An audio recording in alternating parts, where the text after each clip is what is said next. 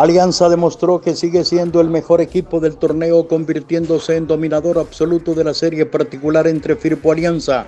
Con calor e importantes ausencias, Alianza, tras los errores de los usulutecos, aprovechó doblete de Jorge Córdoba y se encerró tratando de contragolpear porque Firpo no lo dejó dominar el partido y los salvos terminaron viendo la gran actuación de su portero y con ayuda de los palos se quedaron con la victoria del 2 a 1.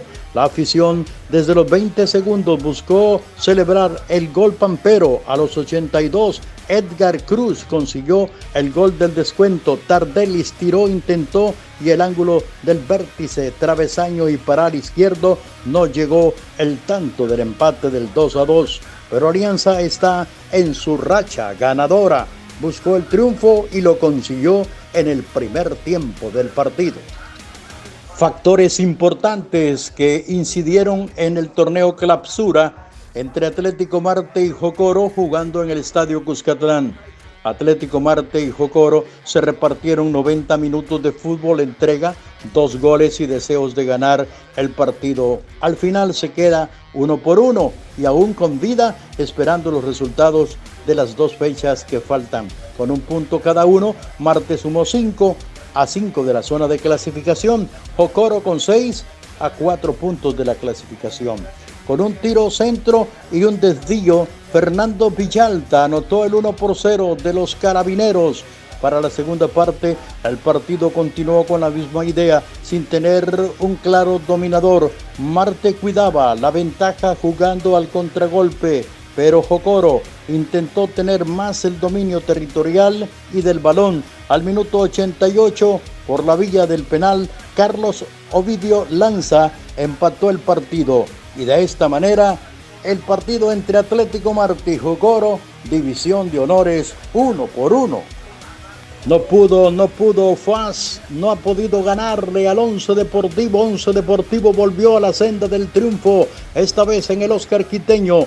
Ahora los aguachapanecos dirigidos por Mario Elías Guevara dejaron al recuerdo la irregularidad de resultados y volvieron a la victoria derrotando a los tigrillos del FAS. Con este resultado, FAS y Once Deportivo comparten el segundo lugar con 12 puntos. Los tigrillos experimentaban una nueva forma de jugarle al tanque de la frontera y sacudirse la paternidad, un fútbol con carácter, llegando por las bandas y desequilibrando al rival, favoreciendo a los santanecos en algunas instancias. FAS se encontró con un equipo de hierro que poco a poco logró meter el balón en el pórtico felino. Al final de cuentas, aficionados, FAS 2, 11 Deportivo 3.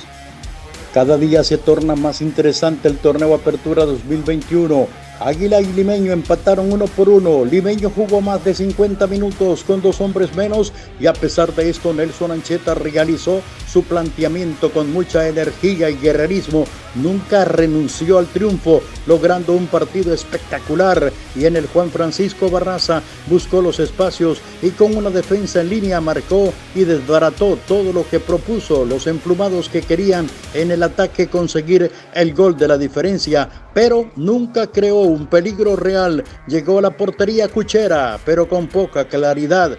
Limeños líderes con 15 puntos, visitará Sonsonate, Águila complicado con 11 puntos, trata, intenta en conseguir su clasificación. Expulsados de Limeño, Aponzá y Guevara, mientras del Deportivo Águila Gerson Mayen que cometió el penal del empate.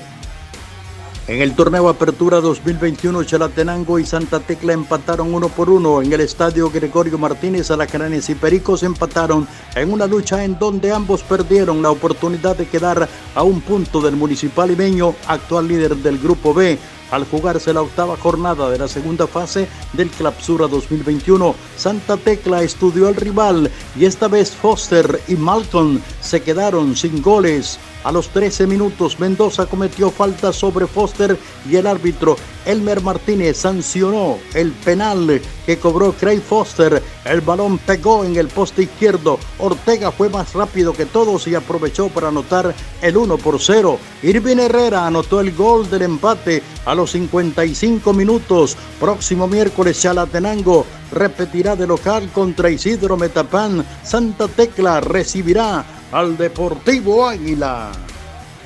Isidro Metapán aprovechó la localía al derrotar al Sonsonate 5 goles a 2 y tomó el segundo lugar del Grupo B con 13 puntos. Pese a los problemas económicos que atraviesan los sonsonatecos, intentaron buscar el triunfo que aliviaría su crisis económica y deportiva. En un tiro de esquina, Jorge Morán envió centro medido a Enner Orellana quien conquistó el primer gol del partido a los 41 minutos.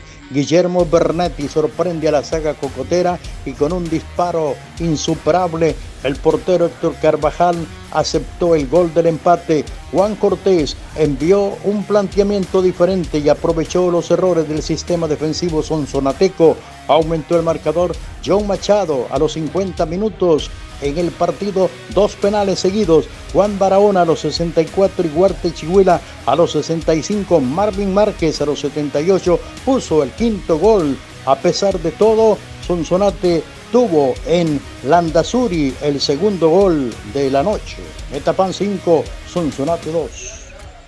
Miércoles tenemos novena fecha de la vuelta clasificatoria todos los partidos irán a las 3 de la tarde en los diferentes escenarios deportivos, de tal manera pues que deseamos a los equipos que están en la lucha de clasificación que busquen, que trabajen para lograr sus respectivos éxitos. A todos ustedes también deseamos lo mejor. Gracias por haber escuchado nuestro enfoque deportivo. Será hasta la próxima cuando volvamos a tomar de pronto este enfoque deportivo.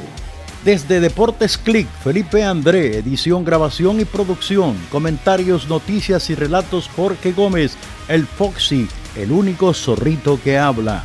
Escúchanos en nuestras plataformas Spotify y en YouTube. Únete a la conversación en redes sociales. Hasta pronto en otra más de Deportes Click.